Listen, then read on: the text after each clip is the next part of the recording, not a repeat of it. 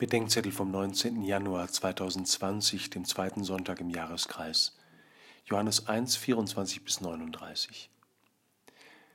Darf ich bekannt machen?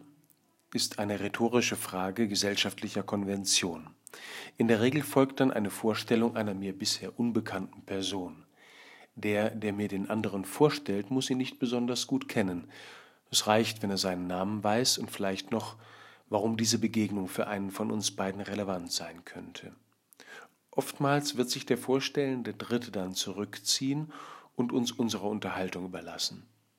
Das ist die Rolle Johannes des Täufers. Er erkennt in Jesus den, den die Propheten das Lamm Gottes nennen und der göttliche, sündenvergebende Macht hat. Mehr scheint er nicht von ihm zu wissen. Auch ich kannte ihn nicht. Aber das reicht. Seine Aufgabe ist, mit Wasser zu taufen, um ihn Israel bekannt zu machen oder genauer, damit er Israel offenbart werde, wie es dort wörtlich heißt. Johannes schafft den Raum, in dem Jesus als Sohn Gottes offenbar wird. Wir können diese Szene an der Seite der Zuhörer des Täufers oder an der Seite des Täufers hören.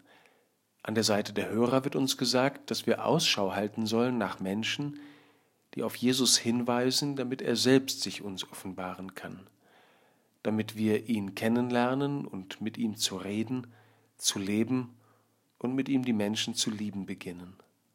An der Seite des Täufers wird uns gesagt, dass wir nicht warten sollen, bis wir Jesus in und auswendig kennen, damit er sich den Menschen offenbaren kann.